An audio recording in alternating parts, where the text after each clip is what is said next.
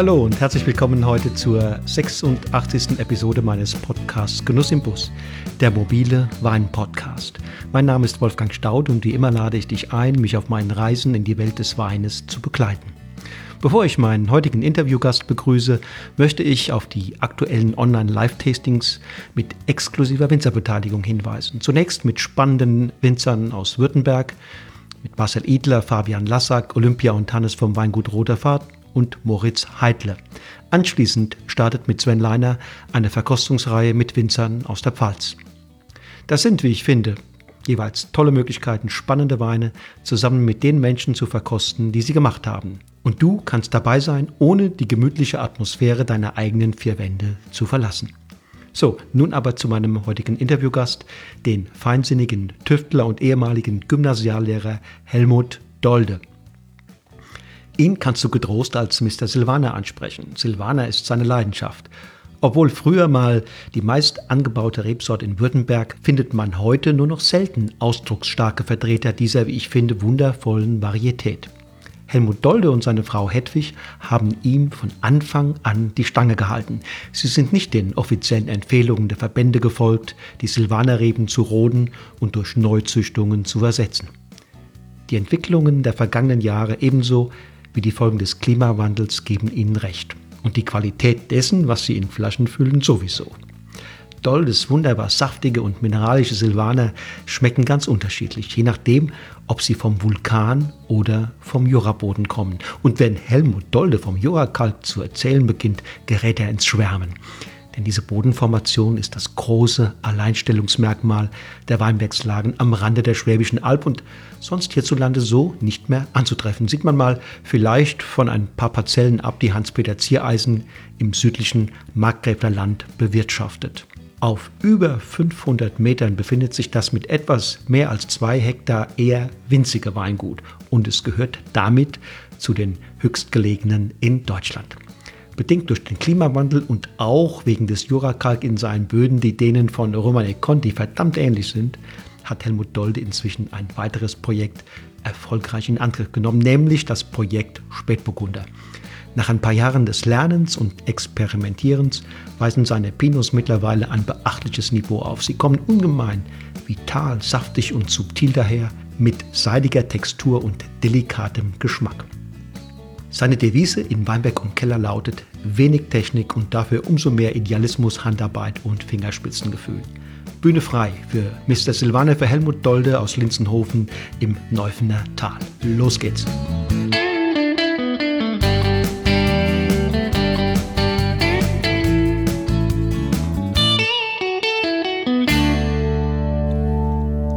So, lieber Helmut, das ist ja wunderschön, dass du heute mein Gast im Podcast bist. Ich freue mich sehr. Hallo, mein Lieber.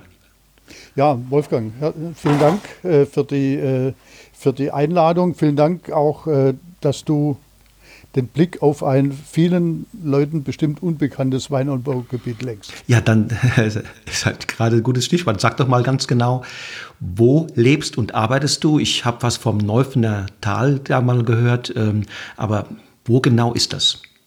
Also Neufner Tal äh, ist äh, am Rand der Schwäbischen Alb. Und zwar der, äh, wir sind ungefähr 25 bis 30 Kilometer südlich von Stuttgart. Die Schwäbische Alb, die hat ja, äh, die kann man sich ja vorstellen wie so eine leicht schräg liegende Ebene, die äh, in einer sehr zerklüfteten Linie aufzahnt. Und das ist dieser sogenannte Albrand. Da gibt es äh, steile Abhänge und äh, diese äh, steilen Abhänge, die werden, äh, wurden traditionell früher mit Wein bepflanzt. Heute gibt es da sehr viele Streuobstwiesen und das größte Vorkommen in Europa. Und äh, es gibt noch ähm, ein paar Inseln mit Weinbau. Und die, äh, da sind wir jetzt hier im Neufner Tal. Der Ort heißt, der Ort heißt Frickenhausen, Linsenhofen. Ne? Frickenhausen ne? und okay. unser Ortsteil heißt Linsenhofen. Linsenhofen. Und da habe ich mal gelesen, dass es bei euch da in der Region mal eine Zeit gegeben hat, wo der Weinbau doch mal noch eine andere Bedeutung hatte, auch quantitativ als heute. Wann war das? Nun, das ging ungefähr bis, äh, bis so 1820, 1830. Da äh, war, hat der Weinbau eine riesengroße flächenhafte Ausdehnung gehabt. Hing einfach damit zusammen, äh, Wein war ein äh, sehr besonderes, wertvolles Getränk, nicht unbedingt, weil er, da, weil er vielleicht damals besonders gut geschmeckt hat, aber es war einfach ein, das, eines der wenigen gesunden und von Keimen nicht belasteten Getränken. Mhm. Und welche Ausdehnung hatte er und zu welcher Zeit war das? Also wir hatten bis äh, ungefähr 1820 hatten wir eine, eine Ausdehnung auf weit über 30 Hektar. Mittlerweile ist die Fläche äh, geschrumpft auf das Filetstück, auf die, das, die beste äh, Kernlage und wir liegen jetzt bei äh, 2,5 Hektar ungefähr. Bei uns im Ort. Okay. Und was war damals der Grund, ähm, ähm, dass, das, dass, das, ähm, ja, dass der Weinbau im Grunde genommen fast von der Bildfläche verschwunden ist? Nun, das war äh, nach diesen ganzen äh, Krisen jetzt ausgelöst durch äh, die Einschleppung des Mehltaus war äh, 1800, ich glaube 1823 war es äh, die, äh, eine Vulkaneruption in Indonesien, weit weg. Man kann sich kaum vorstellen, aber äh, diese, dieser Vulkanausbruch des Tambora hat sich weltweit auf das Klima ausgewirkt ausgewirkt. Es gab eine drastische Klimaverschlechterung durch sehr viel Staub in der Atmosphäre und äh, besonders so die, die Grenzlagen, also die, äh, die äh, Weinlagen, die sicherlich, die nicht allzu viel klimatische Reserven hatten, die eher im kühleren Bereich liegen, die mhm. sind natürlich dann sehr stark in Mitleidenschaft gezogen worden. Als Folge davon sind äh, äh, große äh, Hungersnöte ausgebrochen, weil natürlich nicht bloß der Weinbau jetzt in Mitleidenschaft gezogen wurde. Äh, das, man muss sich vorstellen, da war jetzt so praktisch ein, so eine, eine ganze Jahresdekade, mhm. die äh, die äh, Landwirtschaft nur nur sehr schwer möglich machte. Man kann sich ja vorstellen, da kommt es natürlich zu, äh, zu Nahrungsmangel, zu, Futterma äh, zu mhm, Futtermangel für die mhm. Tiere. Soziale Krisen. Dram dramatisch. Ja. Mhm, und mhm. äh, da äh, war natürlich äh, auch der Druck groß, äh, Weinberge, die sowieso nicht produktiv waren in dieser Phase, dann zu roten zugunsten von Lebensmittelerzeugung. Und so wurden dann auch, obwohl Hanglagen, wurden dann sehr viele äh, Rebflächen umgewidmet in Ackerflächen. Verstehe. Also diese, diesen Tambora hatte ich persönlich überhaupt nicht auf dem Schirm. Äh, der war so, also 1815, sagst du, um diese Zeit. Äh, 23. Oder 23, alles klar. Ja. Ähm, weil viel an Rebfläche ist ja in Deutschland verloren gegangen in der Zeit der Reblausplage. Also Ende, des, Ende dieses Jahrhunderts, 1880 Richtig. folgende. Das war dann später, ja. Das war sehr viel später. Ähm, ja. Aber um die Zeit war schon, äh, waren schon diese, äh, diese beiden Pilze, Perenospora und Mehltau da, die natürlich den Reben enorm zugesetzt haben als, äh, als Neophyten, als Zuwanderer aus mhm. Nordamerika. Ja, und es war ja auch in dieser Zeit sicherlich der Wein ein Luxusprodukt. Und äh, wenn also Hungersnöte da sind, dann muss so ein Luxusprodukt im Zweifelsfalle hinten anstehen. Ne? Ja, wobei ich denke, die, dieser, äh, der Wein war, hat damals auch äh, einfach äh, der wurde auch äh, in der Breite getrunken. Ich glaube nicht, dass es nur ein Luxusprodukt mhm, war. Es gab sicherlich mhm, herausragend gute Qualitäten, die dann mhm. luxuriös betrachtet wurden, aber äh, in, häufig war das einfach ein, ein Grundlebensmittel deshalb, mhm, mhm. weil äh, im Gegensatz zum Brunnenwasser, mhm, das sauber, ja. in Siedlungsnähe dann oft keimbelastet war, eben durch diese alkoholische Gärung und damals noch minimalen Alkoholgehalt. Der Wein wurde ja oft auch noch mit Wasser versetzt vor dem Vergären. Oder man hat, äh, man hat zum Beispiel auch diese ausgepressten Trester nochmal mit Wasser aufgesetzt und nochmal ausgepresst. Und dieses niedrig alkoholhaltige Getränk, das war auf jeden Fall hygienisiert und unbedenklich. Mhm. Und wenn wir jetzt einen großen Schritt machen, äh, wann hast du denn, beziehungsweise du und deine Frau angefangen, äh, das Projekt Weingut äh, äh zu starten? Nun, äh, wir hatten in, in der Familie, meine Eltern hatten einen kleinen Weinberg, das waren äh, recht 200 Quadratmeter. Und ähm, da sieht man schon, wie zerstückelt bei uns die, äh, die Flächen sind. Wir sind hier im, äh, in Altwürttemberg, äh, sind Realteilungsgebiet. Das heißt, man hat in jedem Erbfall immer versucht, alle Erben möglichst gleich zu bedenken, hat äh, Grundstücke aufgeteilt und so kamen natürlich unheimlich kleine Flächen heraus, die in der Bewirtschaftung natürlich irgendwann mal sehr schwierig waren. Und meine Eltern hatten so einen kleinen Weinberg, den sie nebenberuflich bewirtschaftet haben und die Trauben an die Weingärtnergenossenschaft hier im Tal abgeliefert haben. Und 1981 haben meine Frau und ich dann gesagt, wir bewirtschaften den Weinberg jetzt so als Hobby, neben meinem Beruf als Lehrer. Ich habe mhm, äh, okay. Biologie und Chemie unterrichtet. Mhm. Äh, bewirtschaften wir denn so nach Feierabend als Hobby. Äh, aber wenn wir schon äh, einen Weinberg haben, dann wollen wir natürlich auch sehen, was rauskommt. Dann sollen die Trauben nicht in einen großen Topf wandern, zusammen mit anderen. Dann wollen wir wirklich sehen, was die, die Früchte unserer Arbeit sind. Verstehe. Das heißt, ihr habt dann angefangen, äh, nicht nur Trauben zu ernten und den Weinberg zu pflegen, sondern auch tatsächlich Wein in Flaschen abzufüllen. Ja, äh, wobei das natürlich am Anfang äh, nicht viel war. Äh, nicht viel war. Und vor allen Dingen, äh, es war natürlich auch, das ich muss schon ehrlich sagen, die ersten paar Jahrgänge, die waren sicherlich auch aus heutiger Sicht, äh, würde ich wahrscheinlich einen großen Bogen drum machen ja, und sie nicht ja, unbedingt ja. trinken wollen. Äh, das war natürlich schon äh, am Anfang äh, mit äh, ein bisschen Versuch und Irrtum. Das heißt. es braucht Lernprozesse. Hab, natürlich. Man stellt sich, ich habe mir das am Anfang viel, viel leichter vorgestellt.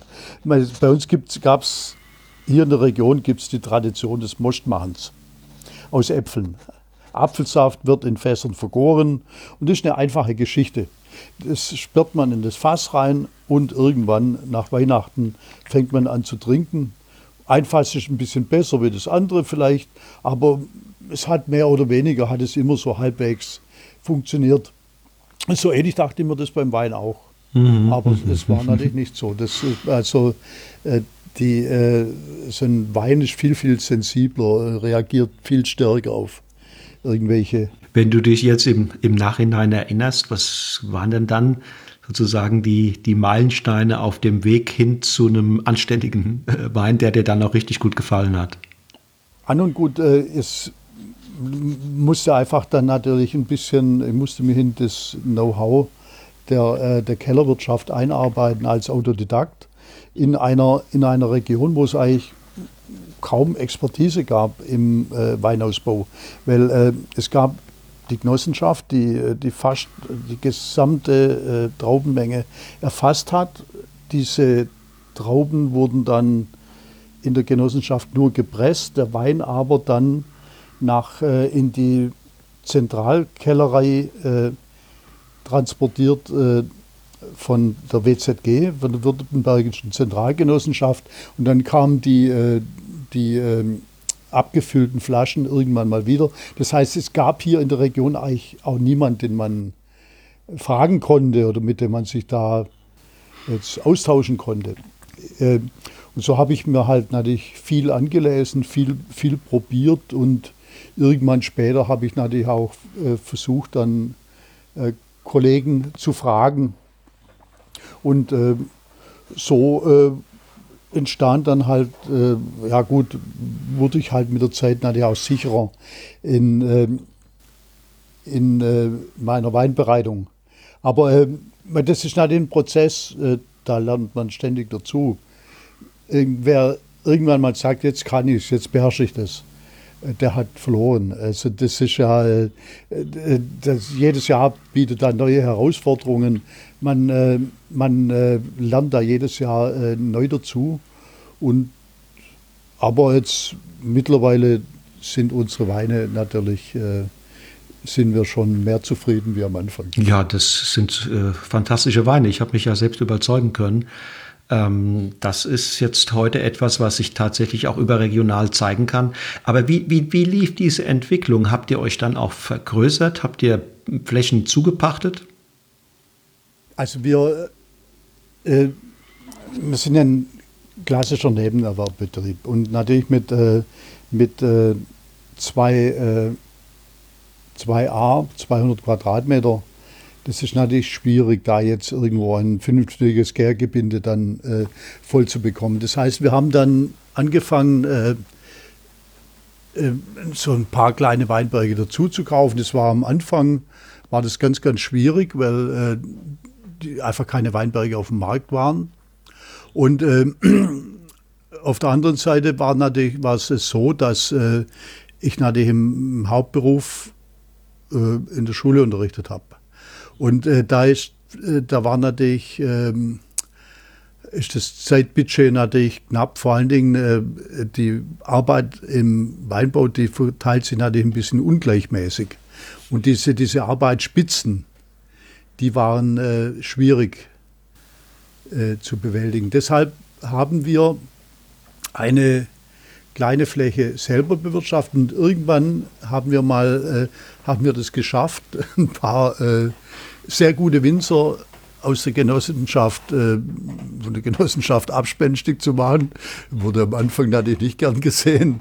Äh, und äh, mit denen haben wir einen Bewirtschaftungsvertrag abgeschlossen. Das heißt, die haben dann nach unseren Vorgaben, entsprechend unseren Vorstellungen, äh, ihren Weinberg bewirtschaftet, die Trauben erzeugt und uns dann die äh, Trauben abgegeben und äh, den Keller damit wir einfach im Keller dann ein bisschen mehr Volumen hatten, ähm, um einfach auch deshalb, um äh, jetzt einfach so önologische Ideen dann besser mhm. ausleben zu können.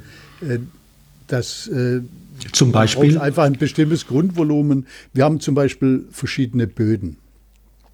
Und Silvaner reagiert sehr stark auf, äh, auf, äh, auf den Boden, und äh, das äußert sich natürlich dann auch in dem entsprechenden Weinstil.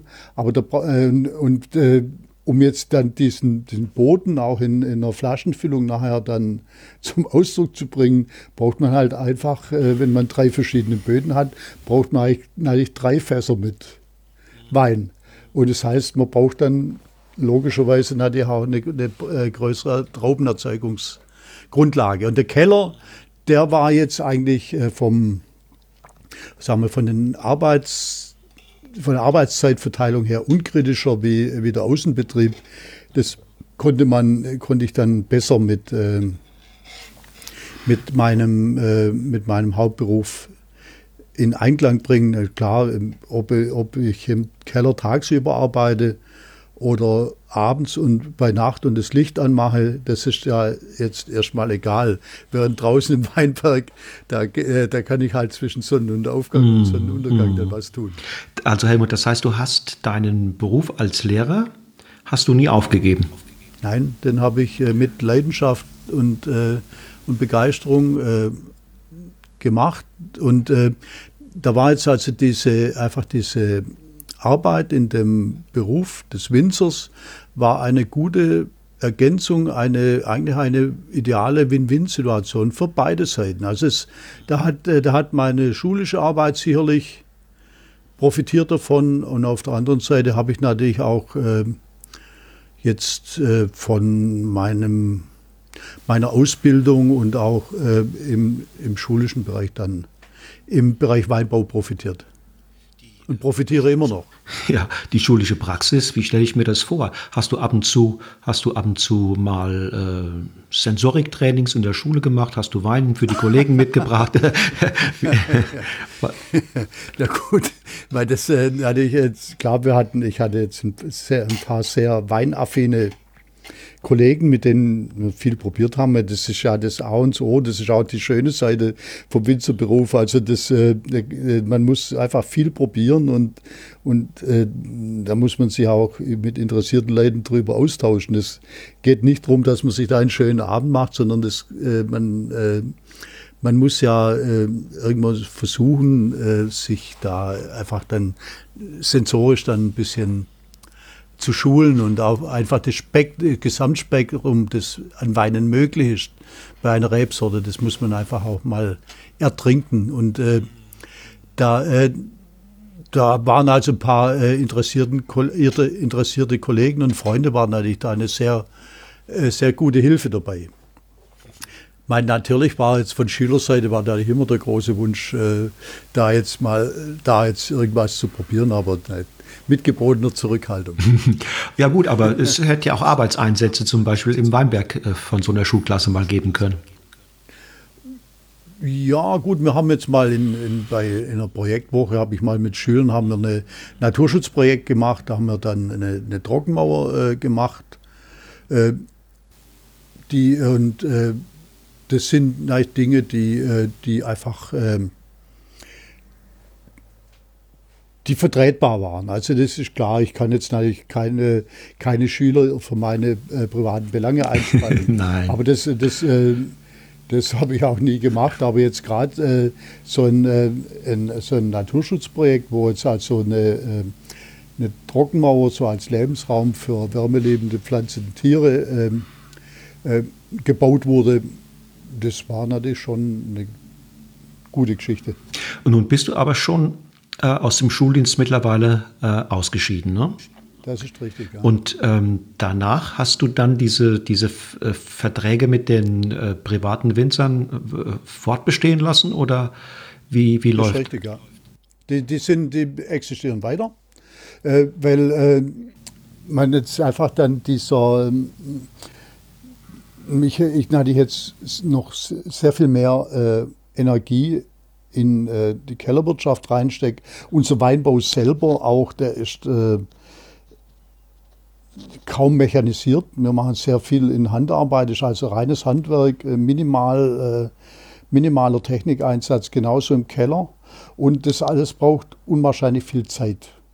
Und ähm, man, die, ähm, äh, wir haben jetzt immer noch solche äh, Bewirtschaftungsverträge. Wir bewirtschaften selber jetzt natürlich mittlerweile etwas mehr, das ist klar, äh, weil einfach dann auch mehr Kapazität da war. Aber wir heißt dann einfach auch, ähm, äh, es hat sich da auch ein Netzwerk mit vielen Freunden entwickelt. Und wir viel Handwerk heißt viel Arbeitsstunden und auch Arbeitsspitzen. Und das sind immer dann jetzt sind ein paar Freunde mit mit dabei, die, äh, die dann äh, helfen und Hand anlegen und Spaß dran haben.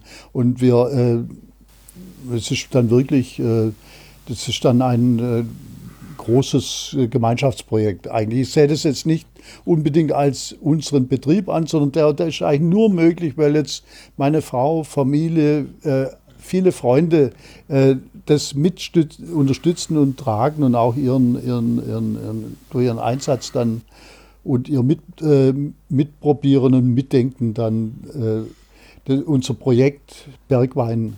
Bergwein, also ein überfamiliäres Projekt, ähm, das, das auch andere Leute ähm, einbindet. Klingt wunderschön. Hast du denn auch den Eindruck, dass seit du jetzt noch ein bisschen mehr Zeit investieren kannst, du den Weinen, sagen wir mal, auch noch einen Tick äh, mehr an Feinschliff ähm, verpasst, verpassen konntest? Eindeutig ja. Das, äh, das äh, lässt sich äh, sensorisch belegen. Es zeigt sich auch im, im sagen wir jetzt einfach in der Rückmeldung von diversen professionellen Verkostungen. Da sind wir schon, glaube ich, noch mal ein Stück weitergekommen. Es gibt ja da unendlich viele Stellschrauben, die man betätigen kann auf dem Weg zu einem möglichst guten Wein und äh, jedes Schrauben an, einem, äh, an einer so einer Stellschraube bedeutet natürlich Zeitaufwand, Einsatz und äh, jetzt sind wir natürlich in, gegenüber früher schon ein bisschen in einer luxuriöseren Situation, dass, äh, dass wir uns die Zeit nehmen können. Deshalb äh, ist einfach auch bei uns die Devise, die, die, die Weinqualität, die bei uns möglich ist, die steht im Vordergrund weit vor einem äh, Wachstum. Also wir, äh, man könnte jetzt nachher auch sagen, ich äh, nutze jetzt diese gewonnene Kapazität, äh, um äh, vielleicht einfach dann zu wachsen, mehr, mehr Wein zu erzeugen. Wir haben eigentlich genau das Gegenteil gemacht.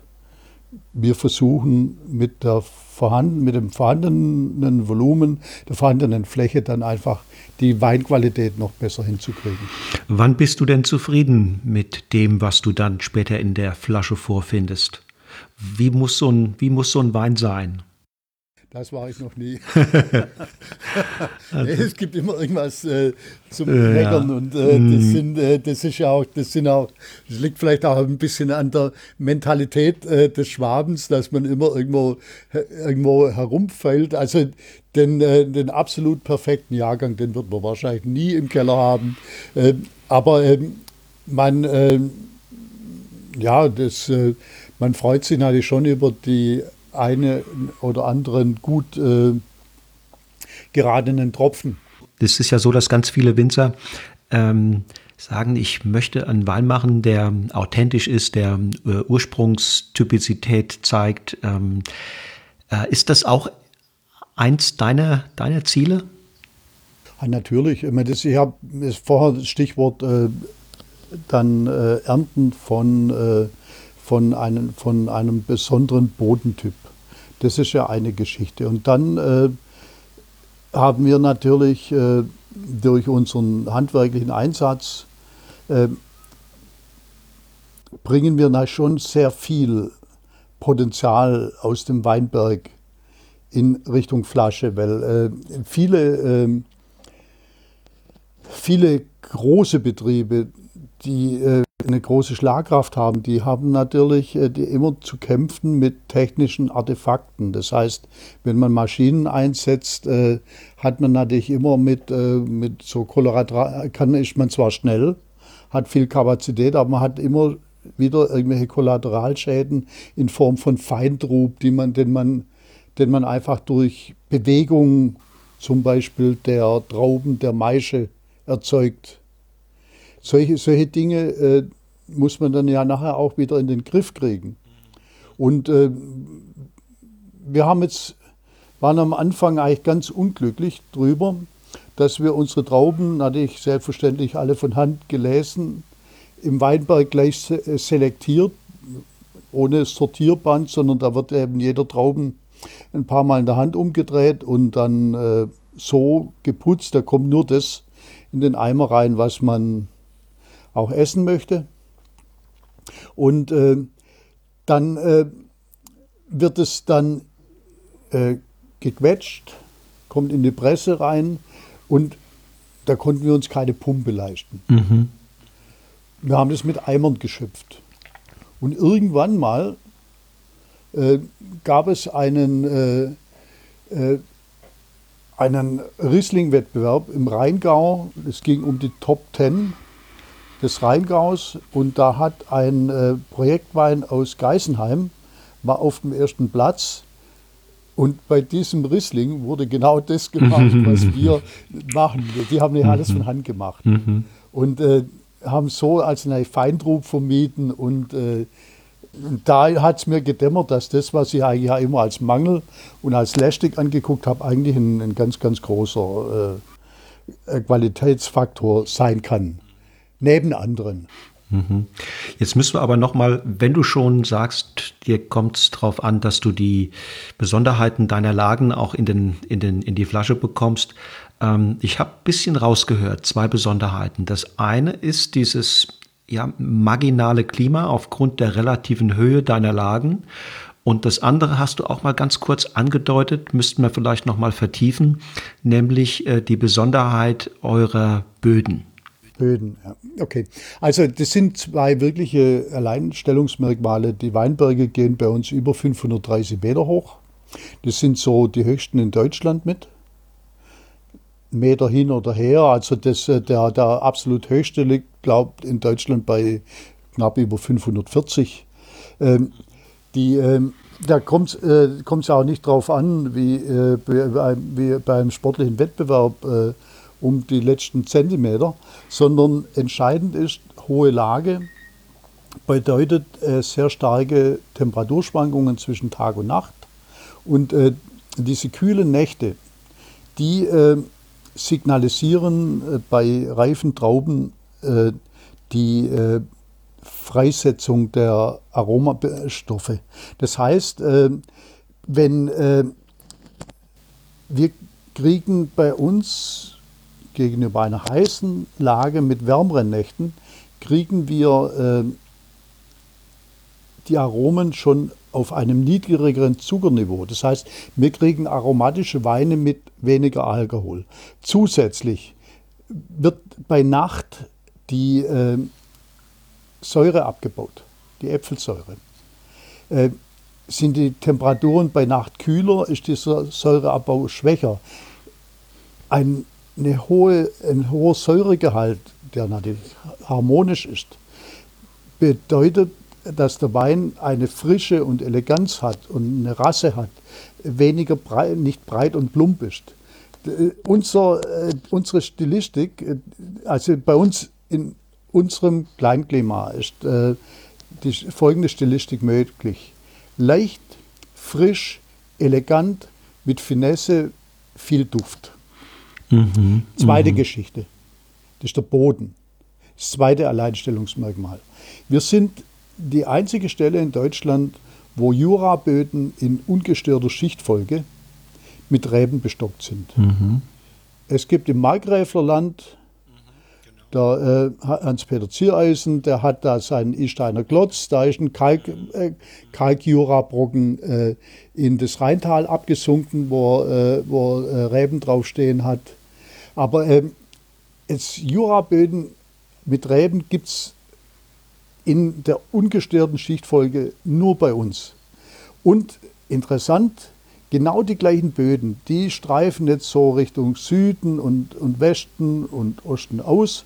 Und man findet genau die gleichen Böden im, äh, in Burgund wieder. Okay. Und äh, wir haben bei uns eine, äh,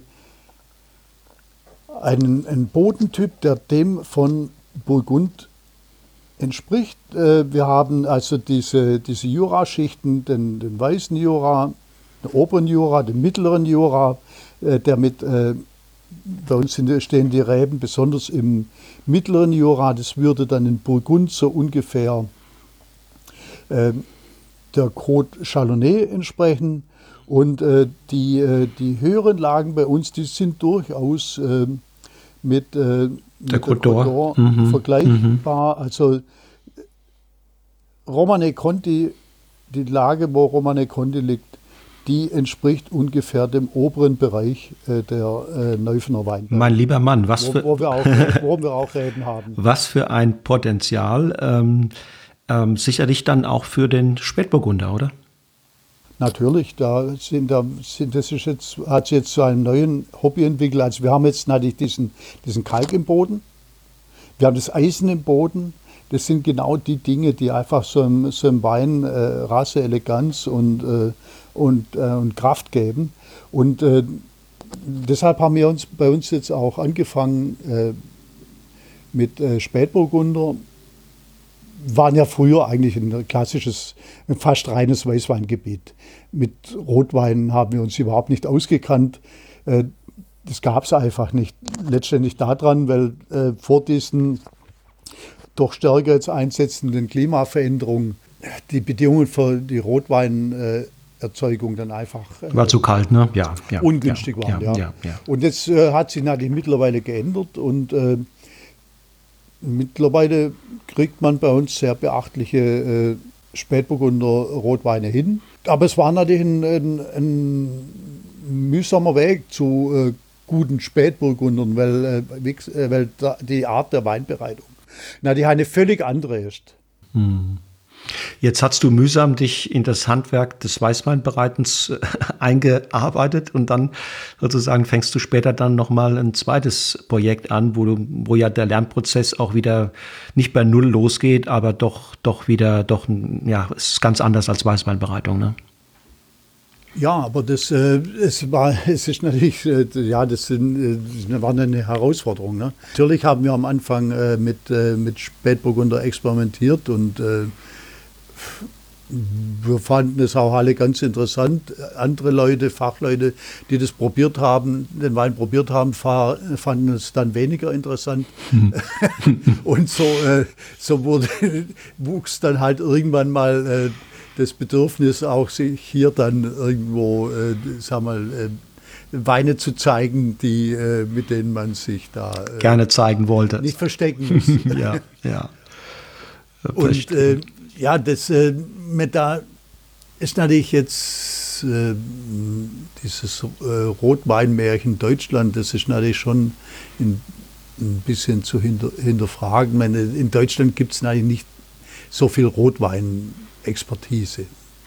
Das, äh, man hat bei uns Rotweine einfach anders gemacht wie in den, in den romanischen Ländern hatte auch einfach eine andere äh, Vorstellung von Rotwein. Das heißt, so dieser, dieser leichte Rotweintypus, der, der war bei uns auch am Markt gefragt. Und jetzt heute ist natürlich schon, äh, äh, die, liegt die Messlatte ein bisschen woanders. Und diese, man versucht heute natürlich auch Rotweine zu machen, die, die äh, so auch mit romanisch in romanischen Ländern erzeugten Rotwein irgendwo ein bisschen äh, mithalten können. Und jetzt klar, bei uns war der Fokus von Anfang an äh, drauf, wir wollten jetzt nicht einen Spätburgunder machen, der neben Spätburgunder in Deutschland steht, sondern wir haben gleich von Anfang an geguckt, wie schmeckt ein Spätburgunder in Burgund und was, was können wir jetzt? Mhm. Äh, mhm. klar haben wir, äh, wir haben nur den gleichen Boden, aber unser Klima ist eigentlich doch äh, ein bisschen anders. Mhm, deutlich weiter, anders, ja. Höher, ja, ja, ja. etwas weiter nördlich, deutlich kühler. Mhm, mhm. Und ähm, Neben dem Spätburgunder hast du ja eine zweite Leidenschaft. Äh, es hat mal jemand gesagt, den, den Helmut Dolle, den kannst du auch als Mr. Silvaner ansprechen und der zuckt da nicht zusammen. Äh, das gefällt ihm. Ähm, was ist da dran? Also Silvaner war unser erster Weinberg. Äh, diese 200a, das waren Silvaner. Und am Silvaner haben wir irgendwo äh, in Narren gefressen, weil wir einfach gemerkt haben, dass der unheimlich gut äh, auf äh, Jahrgangsunterschiede reagiert äh, und später auch festgestellt haben, dass er die verschiedenen Böden sehr gut zum Klingen zum, zum Klingen bringt, zum Ausdruck bringt. Und äh, wir, wir haben dann äh, dem, dem, Silvaner die Stange gehalten und auch Silvaner nachgepflanzt und äh, zu Zeiten, als die Genossenschaft bei uns propagiert hat, den Silvaner zu roten und äh, zu ersetzen durch, äh, durch moderne Sorten, Neuzüchtungen.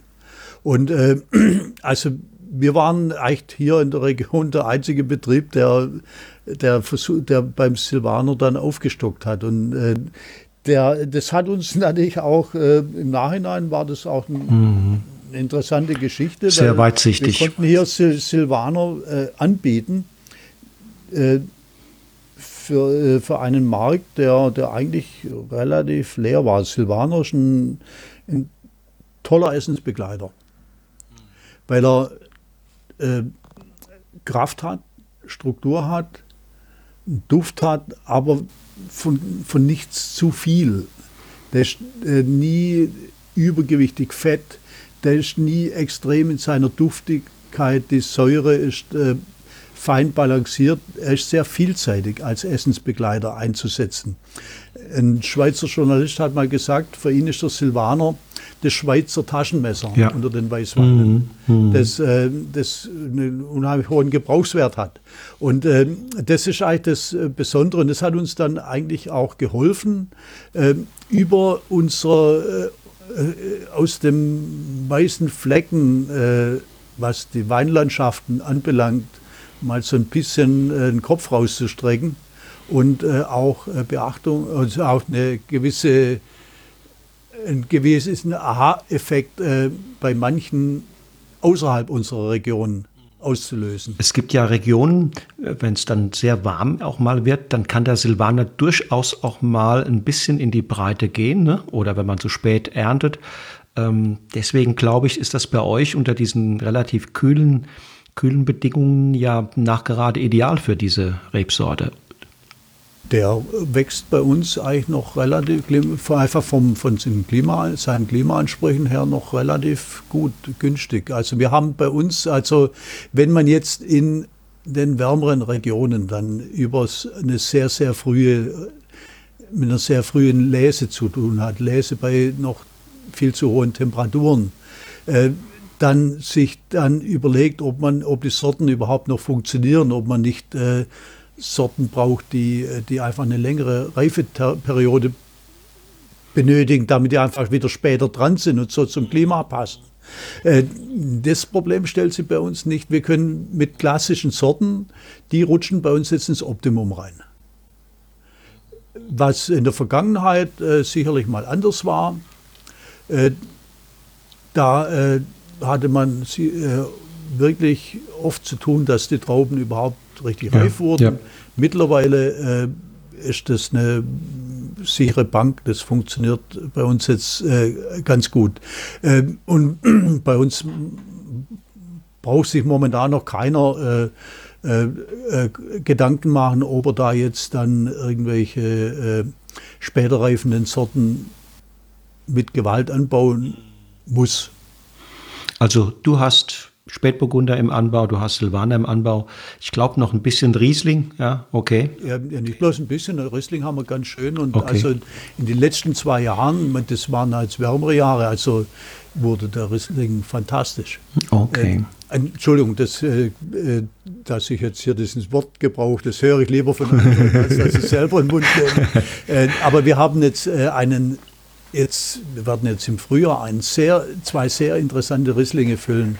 Also wenn ich äh, dann abends so mal im, im, Keller so mal durchlaufe, nach dem Rechten schaue, das sind auch immer die, äh, die Tanks, wo ich mir dann eine, eine kleine Bodendecke im Glas dann mhm. noch, äh, mhm. noch gönne. Und äh, also auch Riesling funktioniert sehr schön. Weißburg und da haben wir noch. Was, was, äh, was hältst du davon, Helmut, wenn wir mal ähm, ein Online-Tasting zusammen machen? Und ähm, ich meine, ja, ich meine Kunden einlade und ähm, du dazu kommst und wir deine Weine probieren. Das fände ich eine schöne Idee.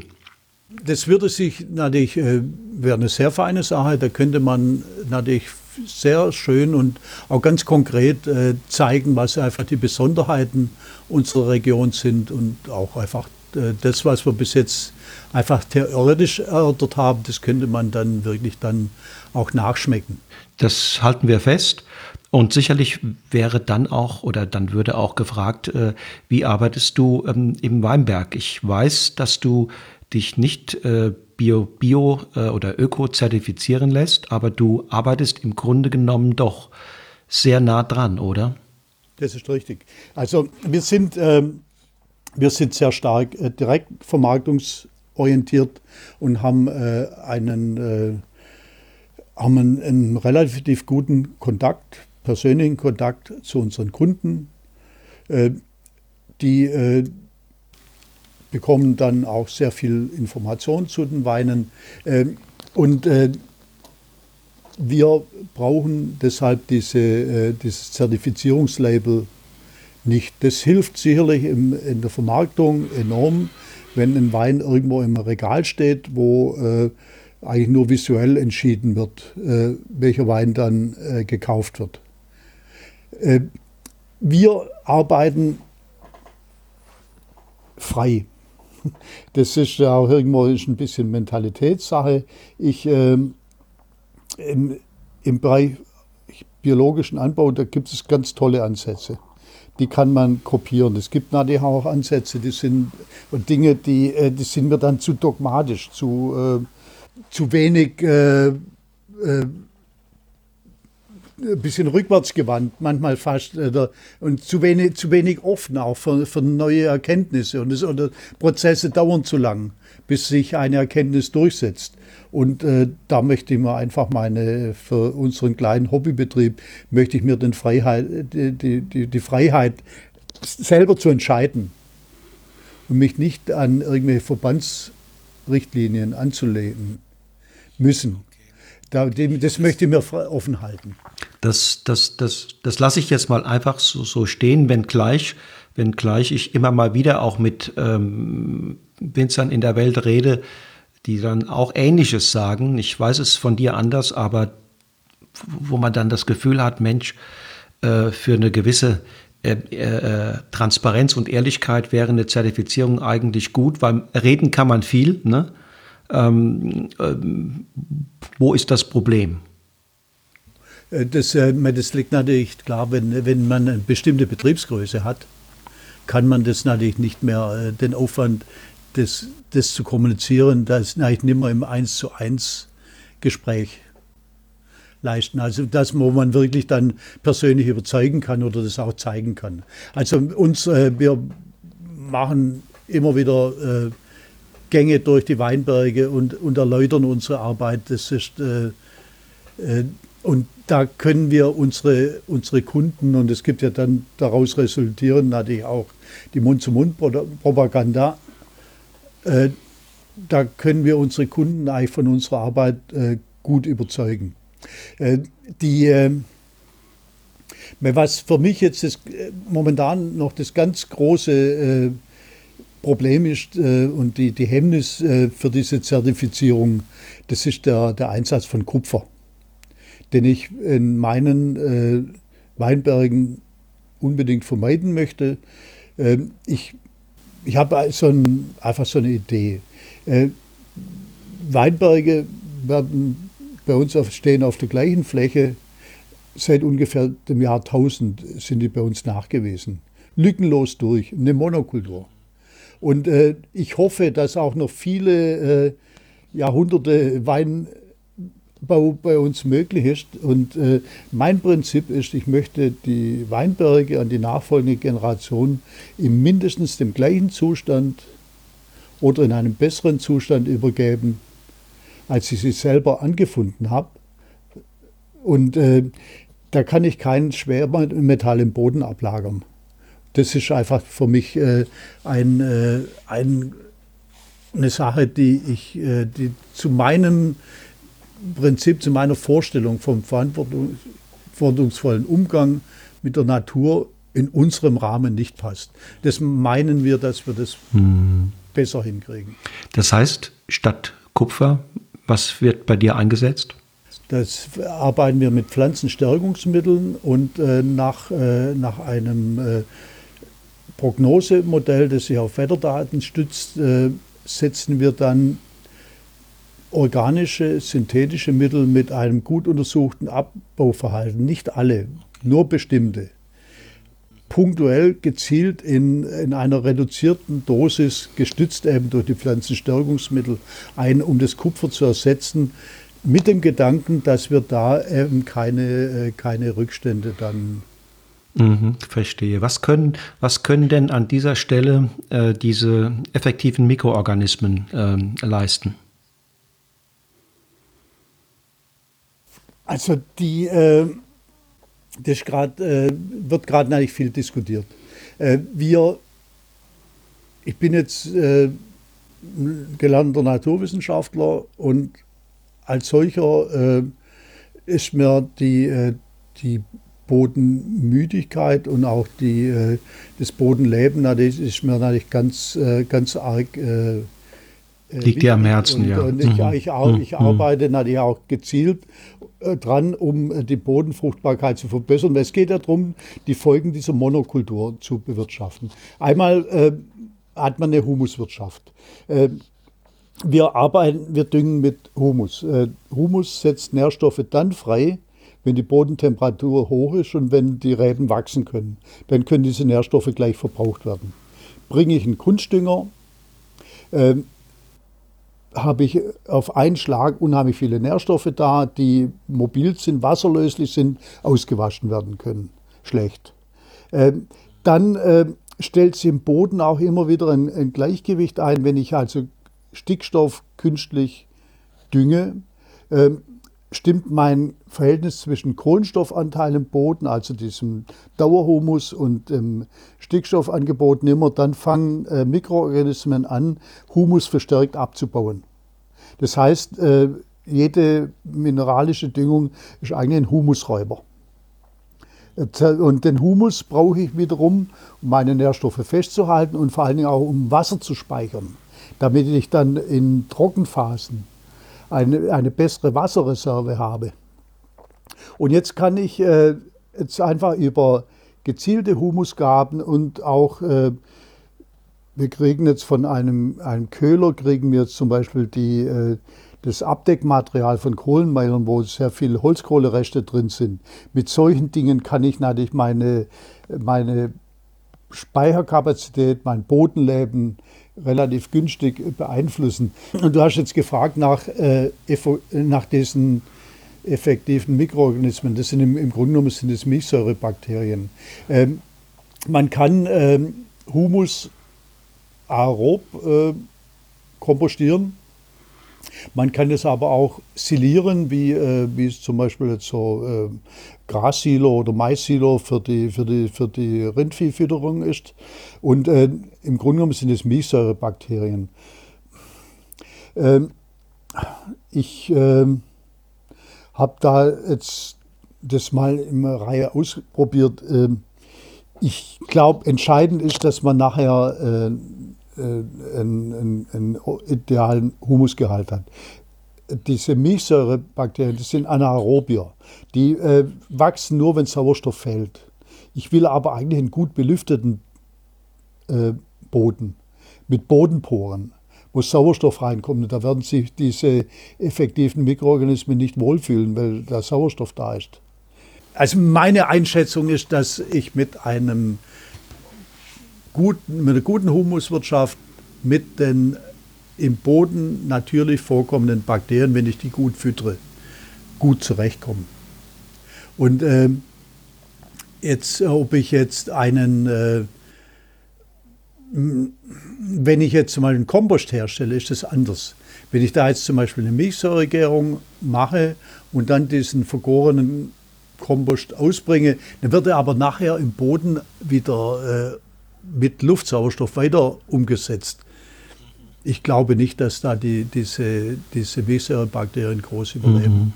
Mhm. Okay.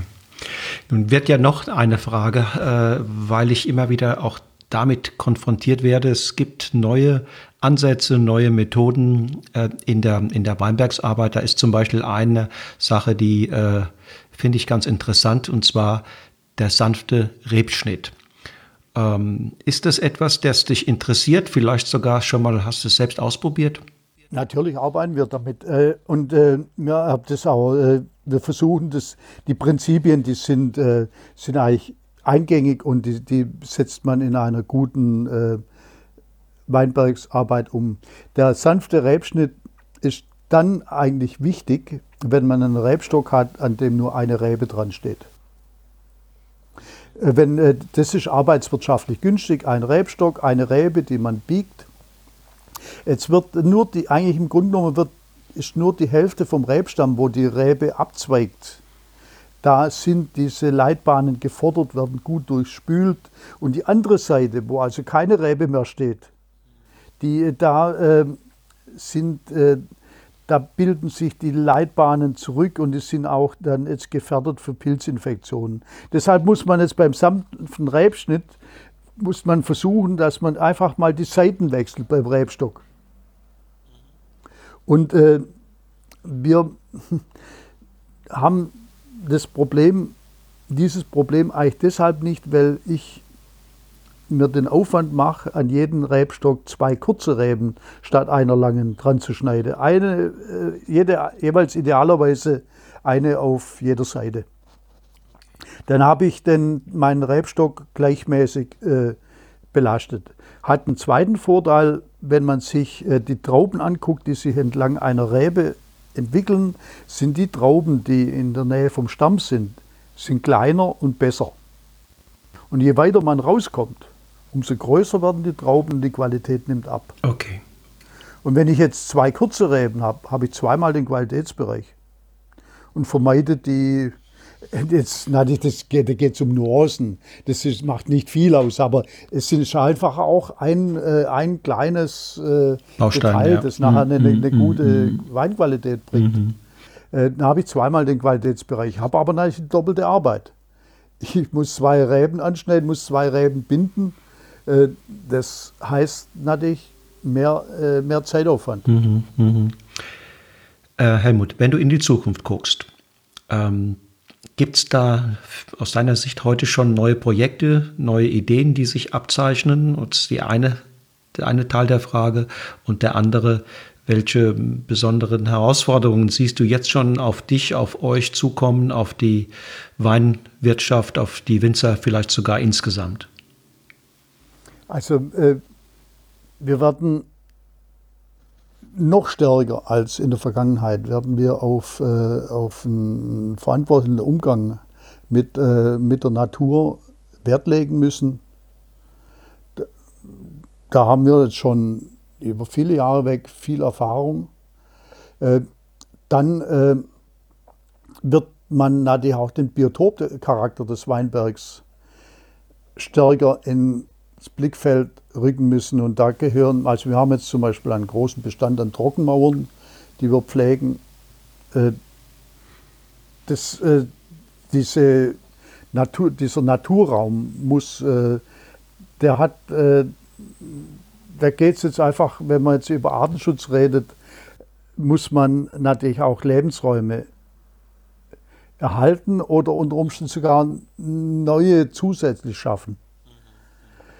Da, äh, da hat die Landwirtschaft äh, in der Zukunft sicherlich eine, äh, eine große Aufgabe.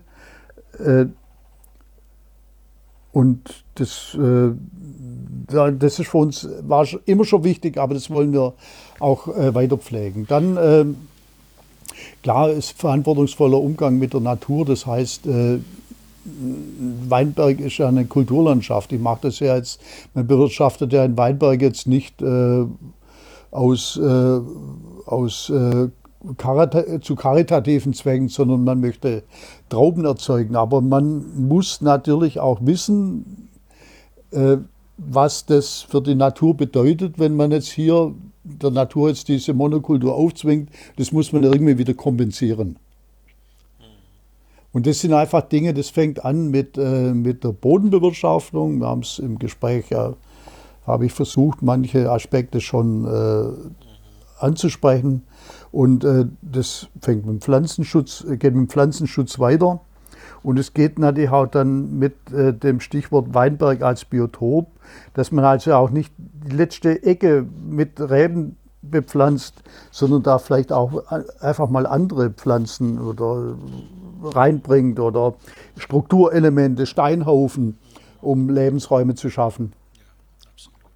Wir haben da jetzt zum Beispiel ein Wiedehopf, äh, machen wir gerade ein Wiedehopf-Ansiedlungsprojekt, wo man, wir haben jetzt ganz viele Nichtkästen aufgehängt, um äh, Wiedehöpfen, äh, eine Wiederbesiedlung Super, ja. ja. anzubieten. Die äh, müssten sich eigentlich so im Weinberg wohlfühlen. Das ist eigentlich genau ihr, ihr Lebensraum. Ja, da kann man gar nicht kreativ genug sein. Ne? Äh, ich habe letztens mit einem Winzer gesprochen, der fängt jetzt sogar an, in, in den Rebzeilen ähm, andere Nutzpflanzen wie Kartoffeln und ähnliches zu pflanzen, weil er da Synergien äh, sieht. Ähm, also diese, diese, diese, dieser Weinberg, so wie er die letzten hundert, mehrere hundert Jahre als, als Monokultur gepflegt wurde, äh, da muss man vielleicht tatsächlich drüber nachdenken. Ähm, Helmut, vielen Dank bis hierher. Eine letzte Frage. Gerne. Was wird aus deinem Weingut? Hast du, hast du einen Nachfolger? Hast du Kinder, die das übernehmen? Äh, wie ist da der Plan? Ja, das, sind, das ist natürlich jetzt ein Thema, das, mit dem ich mich jetzt irgendwann mal beschäftigen muss. Also jetzt, ähm, äh, das sind jetzt, äh, wir haben jetzt ich fange jetzt an, darüber nachzudenken und da laufen auch schon äh, Gespräche. Also das wird, äh, wird sicher äh, weiterhin, äh, auch wenn ich mal kürzer trete, weil, wobei das mir schwerfällt. Also, das glaube ich. ja. Äh, das wird sicherlich noch, noch sehr lange Wein mm. aus dem Neufner Tal geben. Fein. Aber äh, klar, das sind eigentlich, äh, das sind eigentlich schon Dinge, äh, die äh, unser, unsere Region hat bis jetzt noch keinen Vollerwerbsbetrieb. Hat sie einfach jetzt historisch so entwickelt. Das äh, gab es bis jetzt nicht. Aber ich denke, wir konnten zeigen, dass die Region ein Riesenpotenzial hat und dass es, ich bin fest überzeugt, dass als ein großer Weinbaubetrieb, ein Vollerwerbsbetrieb hier bei uns eine sehr gute Perspektive hätte.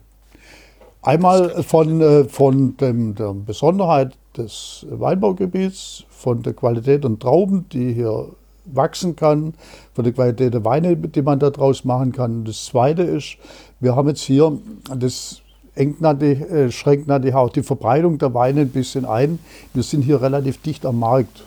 Das heißt, äh, der äh, Großraum Stuttgart, Reutlingen, Ulm, da liegen wir so genau mittendrin. Also der Markt ist bei uns eigentlich auch vor der Haustür. Das wäre eine Riesenchance äh, für einen jungen Menschen, sich da zu entwickeln. Ja, Helmut, vielen Dank. Du und deine Frau, ihr habt es vorgemacht ähm, mit Hilfe ja noch des ein oder anderen ähm, Nebenerwerbswinzers in der, in der Region mit wunderbaren und Weinen. Und sehr vielen Freunden, die, die ja, uns dabei helfen. Ja. Und sehr vielen Freunden. Ich wünsche euch ähm, für die nahe Zukunft alles Gute und auch dann für das Projekt vielleicht da mal einen äh, Vollerwerbsbetrieb äh, hinzubekommen, wo du ihr vielleicht die Grundlagen legt. Also noch einmal ganz herzlichen Dank und viele Grüße in die Region Frickenhausen, Linzenhofen.